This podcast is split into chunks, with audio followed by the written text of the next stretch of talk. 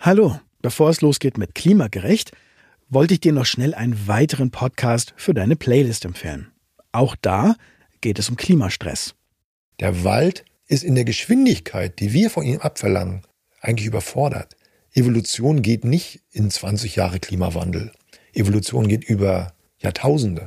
Und vor dem Hintergrund glaube ich, der Wald ist wie nichts weiter auf dieser Welt in der Lage, uns das Thema Netzwerk und Langsamkeit beizubringen. Und, und da würde ich mir einfach wünschen, dass wir an so einem alten Baum sitzen, sich da mal dran zu setzen und zu überlegen, was verlange ich mir eigentlich ab? Das ist der Forstamtsleiter Peter Rabe. Von ihm kann man lernen, warum wir uns so überfordert fühlen und wie wir im Wald wieder die richtige Perspektive finden. Neugierig geworden? Dann hör doch mal rein in die Folge Der Förster aus meinem Podcast Der Klang des Dienens. Den Link findest du in den Show Notes. Und jetzt viel Spaß mit Klimagerecht. Und ich sagte dann so zu meinem Mann, weißt du was? Eigentlich müsste ich unseren drei Jungs jetzt empfehlen, dass sie sich sterilisieren lassen. Weil das geht ja gar nicht. Wie wirst du Kinder kriegen? Also wir müssen ja eigentlich zu den Kindern gehen und gucken, was bringen die so mit, was für Ideen haben die und wie können die echt die Kar den Karren aus dem Dreck ziehen. Das ist ja unsere einzige Chance, die wir haben das brauchen sowieso alle Kinder, einfach zu sagen, hey, du bist eine total tolle Person und ich finde dich einfach richtig super, so wie du bist und mach weiter so. Das ist was, ja, was man einfach machen muss und was sie dann auch so bestärkt in dem, was sie tun, wenn es gut ist. Hallo, ich bin Katharina und das ist Klimagerecht. Ein Podcast für Menschen, die immer mal wieder verzweifelt sind wegen der Klimakrise. Ich arbeite als Journalistin mit dem Schwerpunkt Klimakrise und mir ist aufgefallen, dass wir schon sehr viel sprechen über die technischen Aspekte der Klimakrise, aber noch nicht so viel darüber, wie es uns eigentlich damit geht, wie wir mit diesen Gefühlen umgehen können. Und deshalb habe ich diesen Podcast gestartet. Für diese Folge habe ich zum ersten Mal meine Interviewpartnerinnen persönlich getroffen, nicht mehr ähm, online. Und ich habe technisch ein bisschen aufgerüstet. Ich hoffe, man hört, dass hier was vorangeht von der Tonqualität her. Und ich freue mich sehr. Ich spreche heute mit Beate Lippmann und Christine Trompka. Beide sind Mütter und beide sind bei Parents for Future, wobei ich auch in dieser Folge gelernt habe, dass es keine Voraussetzung ist, ähm, Kinder zu haben, um bei Parents for Future zu sein. Beate hat lange in einer Versicherung gearbeitet und hat dann gemerkt, irgendwie passt es nicht mehr, das fühlt sich nicht mehr richtig an. Sie ist dann in die Politik gegangen, hat sich politisch sehr viel engagiert. Sie ist gerade auch Vorsitzende der Demokratie in Bewegung in Bayern und macht gerade auch eine Ausbildung im Bereich Permakultur. Und sie ist seit einem Jahr bei Parents for Future. Christine Tromka ist Waldtagesmutter, also ähm, sie arbeitet in einem Konzept ähnlich wie ein Waldkindergarten, ist da mit den Kindern immer draußen, aber macht es eben als Tagesmutter und sie engagiert sich auch bei den Parents for Future und war davor schon sehr lange auch im Bereich Umweltschutz tätig. Meine erste Frage habe ich an Christine gerichtet. Das habe ich im Interview vergessen dazu zu sagen. Also ja, los geht's mit der ersten Frage an Christine. Hattest du mal die Situation, dass deine Kinder dich irgendwas zur Klimakrise gefragt haben, wo du erstmal nicht wusstest, was du sagen sollst oder wie ja. du reagieren sollst? Also ehrlich gesagt, Katharina, die Situation hatte ich heute früh, weil ich habe heute Morgen nämlich den Spiegelartikel gelesen zum, ähm, ja, wie Worst Case unsere Szenarien sind. Und das hat mich echt also ich war kurz vorm Weinen im Bett, habe das so mit meinem Mann besprochen. Er hat gesagt, hast du den Artikel schon gelesen? Er hat gesagt, oh krass, hast du den Artikel schon gelesen? ja, wir haben da kurz drüber gesprochen. Das ist einfach super, super krass. Also es geht nicht in Richtung drei oder vier Grad in den nächsten 200 Jahren, sondern wir haben da irgendwie so einen Korridor von, ich habe es nicht auswendig gelernt, aber lass es mal 40 Jahre sein und dann sind wir in einem Bereich, der einfach total krass ist. Und ich sagte dann so zu meinem Mann, weißt du was? Eigentlich müsste ich unseren drei Jungs jetzt empfehlen, dass sie sich sterilisieren lassen, weil das geht ja gar nicht. Wie wirst du Kinder kriegen? Und dann kam mein Sohn rein der ist zehn und dann habe ich gedacht, okay, Themenwechsel. Ja, und dann hat er mir irgendwie, hat er gemerkt, ich bin nicht so gut drauf und dann gemeint, ah komm Mama, wir hören jetzt eine coole Musik und das war irgendwie so ganz schrecklich, die Musik, weil der ist zehn. Und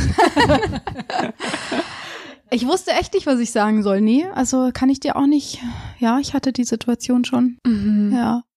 Und ist dann auch ganz schön schwierig. Und ist das, also sprecht ihr sonst öfter über das Thema? Ja, wir sprechen wahrscheinlich jeden Tag über das Thema weil wir sind ja eine große Familie. Wir sind ja daheim jetzt im Moment, wohnen gerade sechs Menschen bei uns im Haus und dementsprechend sechs Menschen, da kommt man immer irgendwie, spricht man ja viel miteinander. Und ähm, Klima ist für uns ein ganz, ganz wichtiges Thema. Also es ist ja so wie Zukunft. Ne? Es gibt ja so das, was esse ich heute zum Frühstück? Wer putzt nächste Woche das Klo? Und was ist in 20 Jahren? Das ist ja dann letztlich die Klimafrage.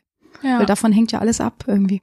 Ja. Wie ist es bei dir, Beate? Nee, also so sprachlos hatte ich eigentlich noch nicht weil mir da irgendwie schon meistens dazu was einfällt. Und so eine Situation hatte ich Gott sei Dank auch noch nicht, muss ich ganz ehrlich sagen. Und ja, dadurch, dass die auch schon ein bisschen älter sind, es ist manchmal eher so, dass sie so ein bisschen anti sind und sagen, sie wollen eben nicht mehr über das Klima hören, was ich aber auch verständlich finde, weil ich meine, das ist ja irgendwo ihre Zukunft. Und wenn ich denke, meine Zukunft wäre so krass, also natürlich betrifft es uns auch noch, aber eben nicht mehr insoweit, dass wir irgendwas planen müssen oder irgendwie ähm, uns was aufbauen wollen. Und die Kids sollen sich jetzt ja was aufbauen. Und wenn sie dann die ganze Zeit über das Klimathema nachdenken, ich glaube, dann, ja, das ist einfach zu krass für die. Und deshalb schieben die das so ein bisschen beiseite einfach. Und das akzeptiere ich dann aber auch. Deine Kinder sind 18 und 20. Ja. Und kamen die selber schon mal mit dem Thema, dass sie selbst irgendwie Angst hatten um ihre Zukunft? Naja, also wir haben schon früher immer viel über das Thema geredet, weil weil es mich interessiert hat. Aber so richtig dieses Klimathema hat schon irgendwie Greta initiiert. Die sind dann auch eben auf die Streiks gegangen und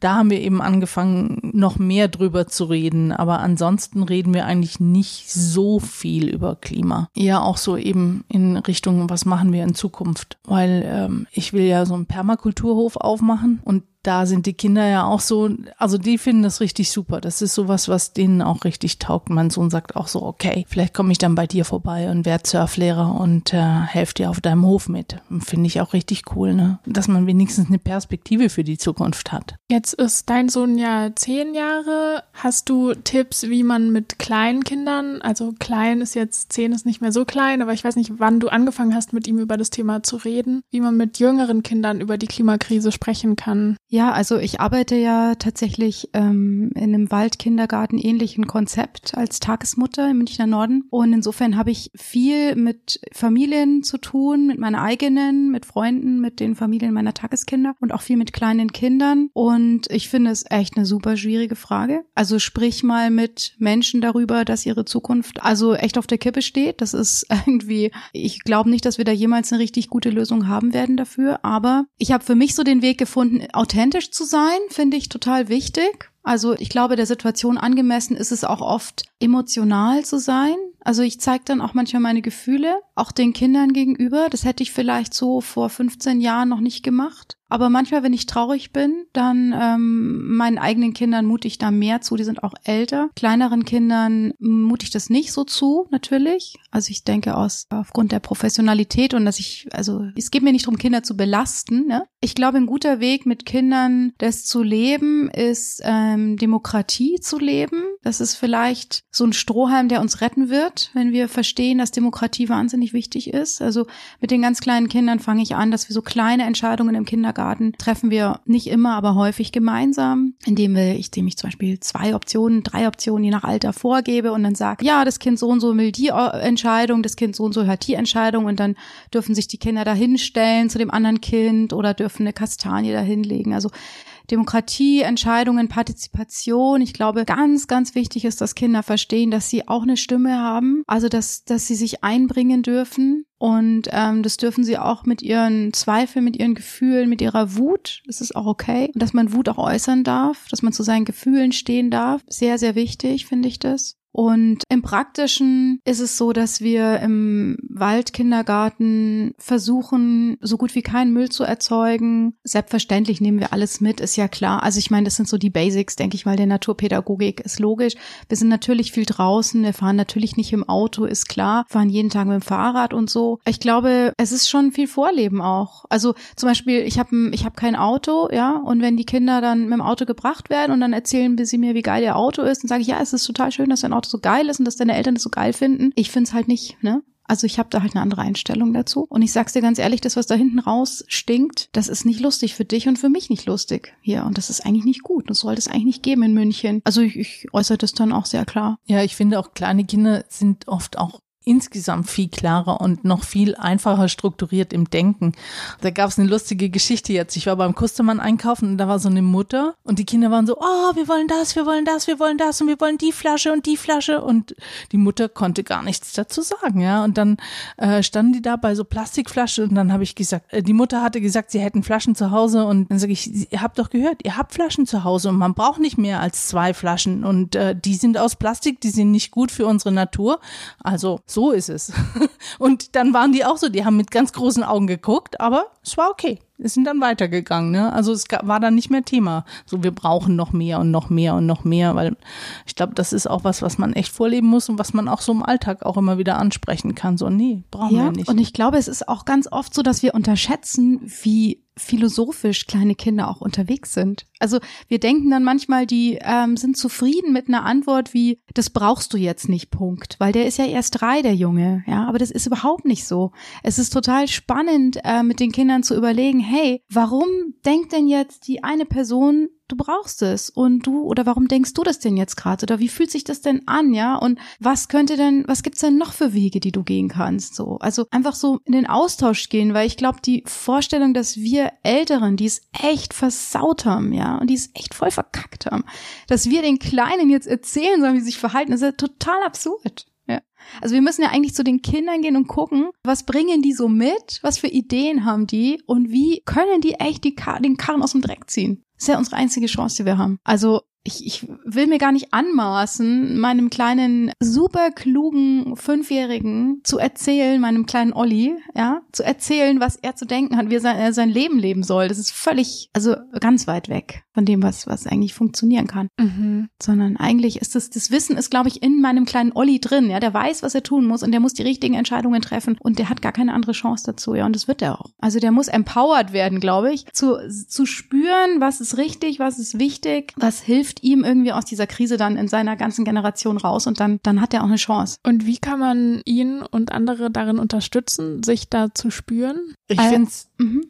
ich find's ganz cool, weil die, die kommen einfach mit solchen Ideen an. Meine Tochter ist jetzt halt, ja, ist Mädchen und man will natürlich modisch sein und so. Und ich find's so cool, was die Kids machen, weil die gehen auf diese Flohmärkte, Secondhand-Flohmärkte oder ja, die nehmen auch einfach die Klamotten, die hier gerade so rausgestellt werden. Das passiert ja hier viel oder gerade jetzt auch so in der Corona-Krise, dass die Leute alle ausgerümpelt haben und so.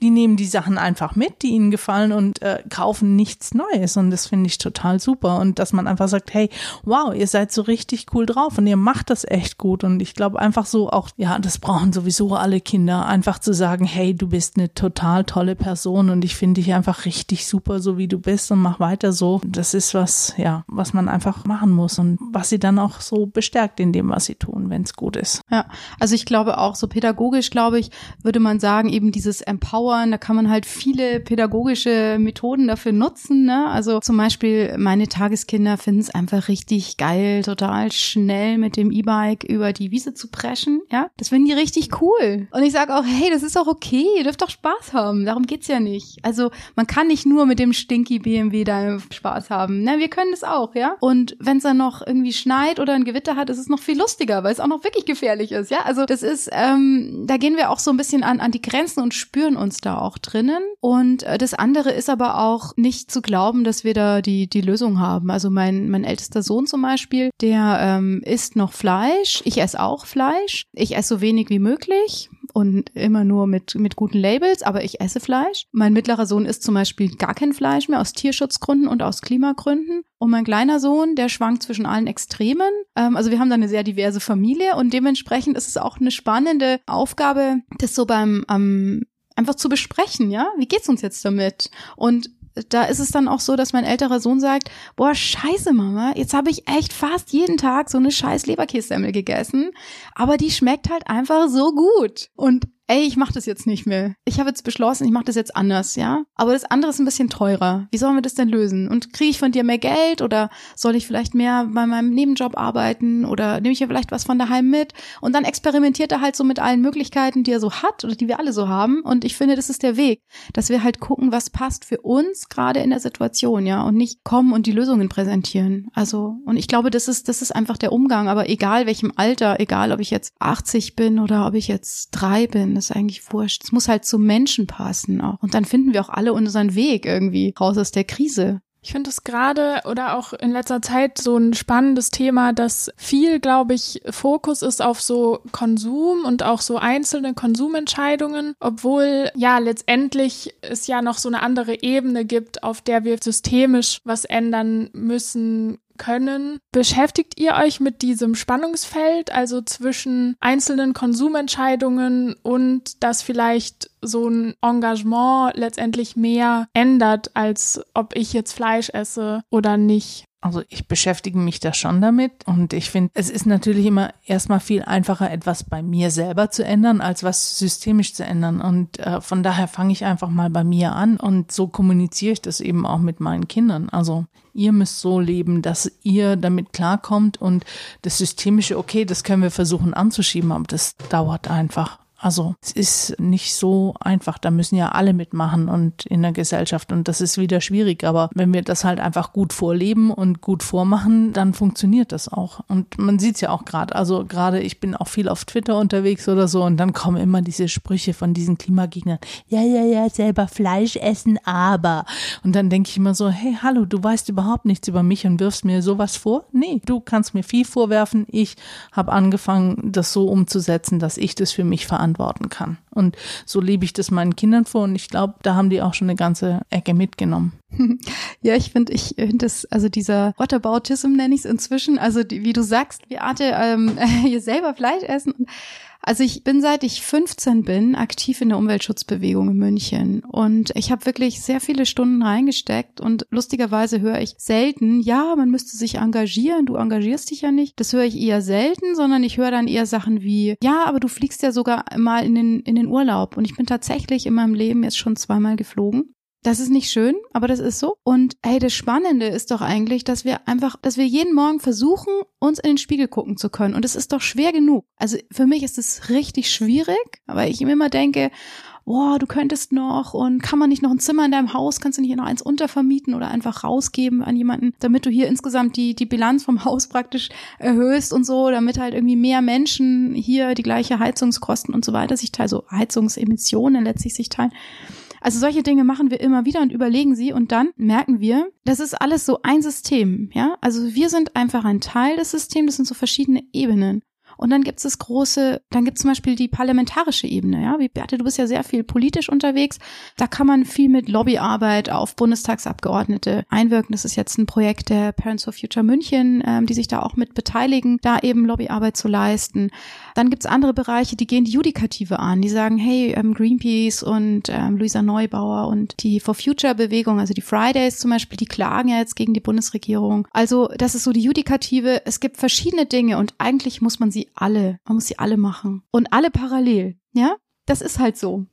Und es ist aber eigentlich total egal, mit wem jetzt ähm, der Olli, ja, den ich vorhin schon genannt habe, der kleine Olli, der jetzt fünf ist, mit, we mit was der in zehn Jahren anfängt, ist eigentlich total wurscht. Hauptsache, er fängt mit was an und er kann sich in den Spiegel gucken. Und wenn der Olli entscheidet, ähm, Klimaveganer zu werden, also das ist so, ähm, er lebt im Prinzip vegan, gönnt sich dann aber hin und wieder mal den Ausreißer, dass er isst, was er möchte, ne?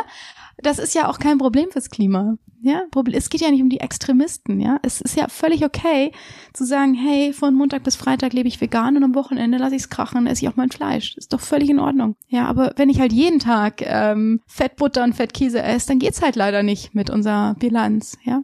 Und trotzdem, völlig unabhängig davon, ist es nochmal völlig okay zu fordern, dass RWE zum Beispiel nicht weiter Kohle baggert. Das ist einfach total egal. Und wenn ich noch, wenn ich daheim irgendwie drei SUVs stehen habe und ähm, weiß ich nicht, zwei beheizte Swimmingpools auf dem Dach habe, ist es trotzdem sinnvoll, dass ich sage, RWE hört auf, Kohle zu baggern. Das ist unabhängig davon wichtig. Wie seid ihr zu Parents for Future gekommen? Ja, also ich war im Elternbeirat in der Schule von meinen Kindern und die Direktorin dort, die fand das irgendwie total blöd, dass die Kinder zum Streiken gegangen sind und die Schule wäre doch schon so grün und äh, und dann dieses doofe Argument von wegen, ja, die schwänzen nur Schule und äh, die die setzen sich gar nicht wirklich ein dafür und, und da habe ich viel geredet und viel versucht, also auch so Missverständnisse aufzuklären mit den Lehrern und so und bin da eben mit dieser Fridays-Bewegung in Berührung gekommen und war dann auch auf den Demos dort und bin da eben auf die Parents gestoßen und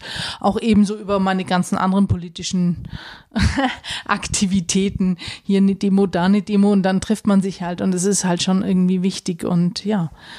Und da ich bei Ausgehetzt auch die Moderation gemacht habe für LGBTIQ, für den Bereich, haben mich die Parents dann gefragt, ob ich nicht die Moderation für die große Munich for Future übernehmen will. Und das habe ich dann gemacht. Und ich fand es einfach super, was die da auf die Beine gestellt haben und habe gedacht, okay, ja, da fühle ich mich wohl, da bin ich angekommen. Ja, also bei mir war es so, es gab in 2019 gab es das erste Fridays for Future Camp in ähm, Dortmund und da sind meine Jungs mit mir hingefahren. Also die habe ich da sozusagen begleitet also mein Zehnjähriger, mein 14-Jähriger, jetzt, sie waren damals ein Jahr jünger, logischerweise.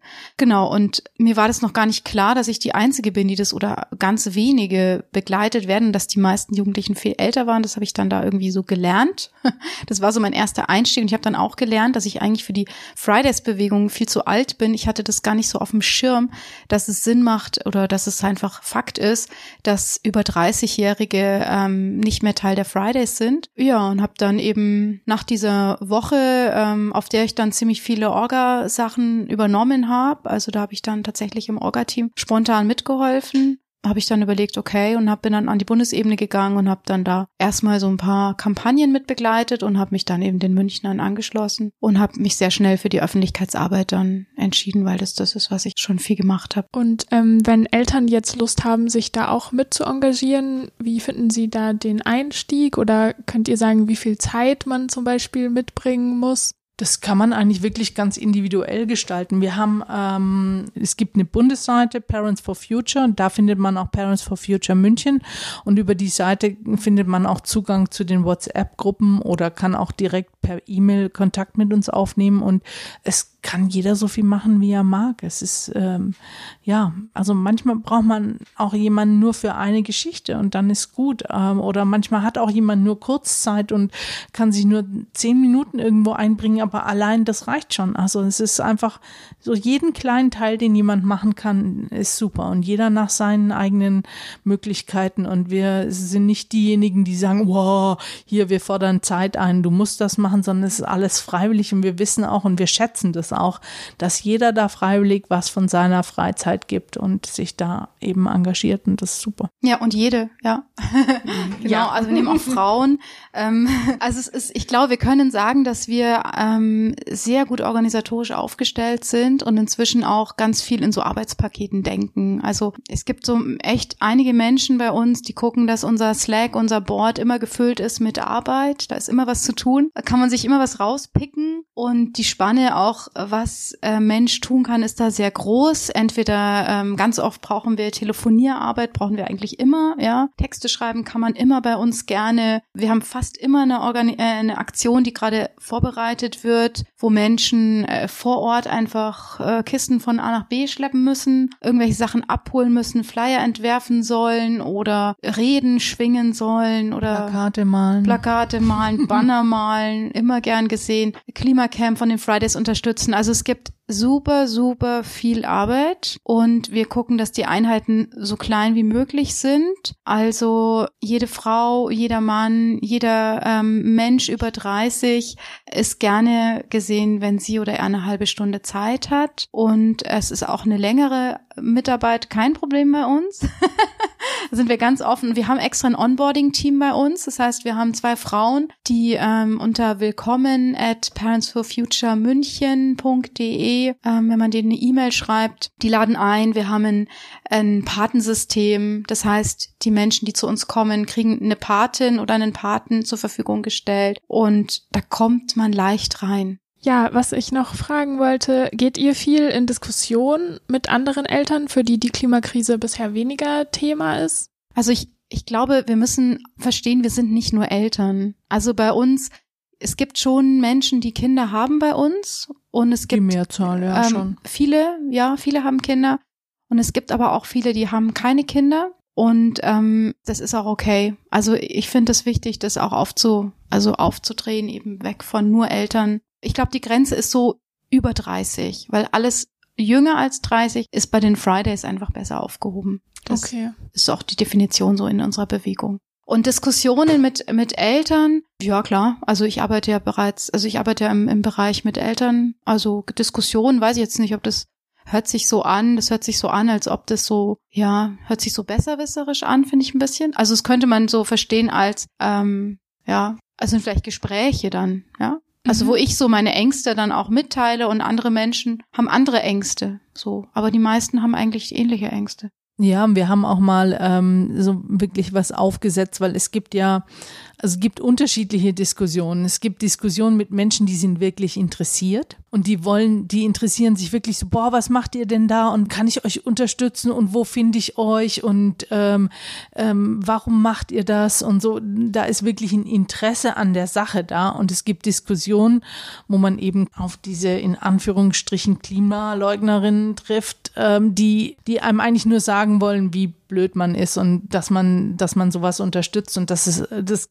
Thema gar nicht gibt. Und man merkt halt, das ist keine wirkliche Diskussion, sondern da ist jemand, der will mir einfach nur sagen, das, was du machst, völlig überflüssig oder völlig doof oder äh, Elektroautos, da die Batterien werden in Afrika abgebaut, äh, das Grundmaterial dafür und die Zustände da sind ganz schrecklich und äh, der will mir eigentlich nur alles Negative irgendwie der oder die vorhalten und will gar nicht wirklich mit mir sprechen und da muss ich schauen, da gehe ich dann auch raus aus der Diskussion, weil das in dem Moment nichts bringt. Aber der größere Teil, es sind doch eher Menschen, die einfach Angst haben, oder? Und deswegen das nicht anschauen können, wie unsere Zukunft sein wird. Ja, wir haben ja, es gibt ja auch die Psychologists for Future, die haben das Ganze mal so aufgedröselt, woher kommt eigentlich diese Klimaleugner-Reaktion oft so, ne? Und ähm, das ist genau das, was Christine sagt, eben einfach Angst in vielen Fällen und die erste Reaktion ist, ich stecke meinen Kopf in den Sand und ich will gar nichts wissen und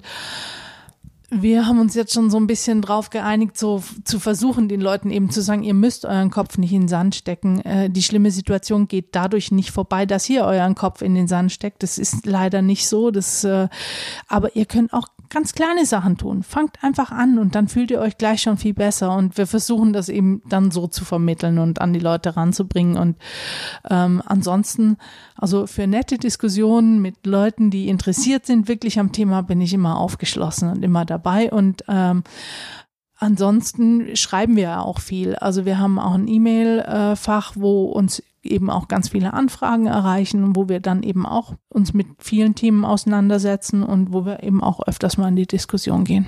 Was gibt euch Hoffnung in der Klimakrise? Hm. ja, Hoffnung, dass es äh, so Menschen wie die Parents und wie die Fridays und wie die Scientists gibt und alle anderen, die sich in der Richtung eben organisieren und bewegen und Hoffnung auch dass Leute, die irgendwie an höheren Stellen sind, doch einen Erkenntnisschwung haben und sagen, hey, wow, ja, ich muss auch mit meiner Firma irgendwie was Nachhaltiges machen und andere Wege gehen. Ich würde mir das für RWE auch mal wünschen oder für Siemens. ja, ja, ähm, die sind vielleicht noch nicht so weit. Ich weiß nicht, warum denen irgendwie ihr Geldbeutel wichtiger ist als das Leben ihrer Kinder und äh, ähm, die Zukunft der Menschheit. Aber es ist halt so die sind noch nicht aufgewacht, aber eben alle anderen, die eben schon aufgewacht sind und die weiterhin auch alle anderen oder viele weitere Leute aufwecken, die machen mir Hoffnung. Ja. Also es gab doch so ein, ein, ein Urteil in den Niederlanden vor ein paar Wochen, wo die niederländische Regierung ähm, verklagt wurde und jetzt plötzlich sich in der Situation sah, auf einmal Klimaschutzziele umzusetzen. Und da habe ich mir gedacht, so geil.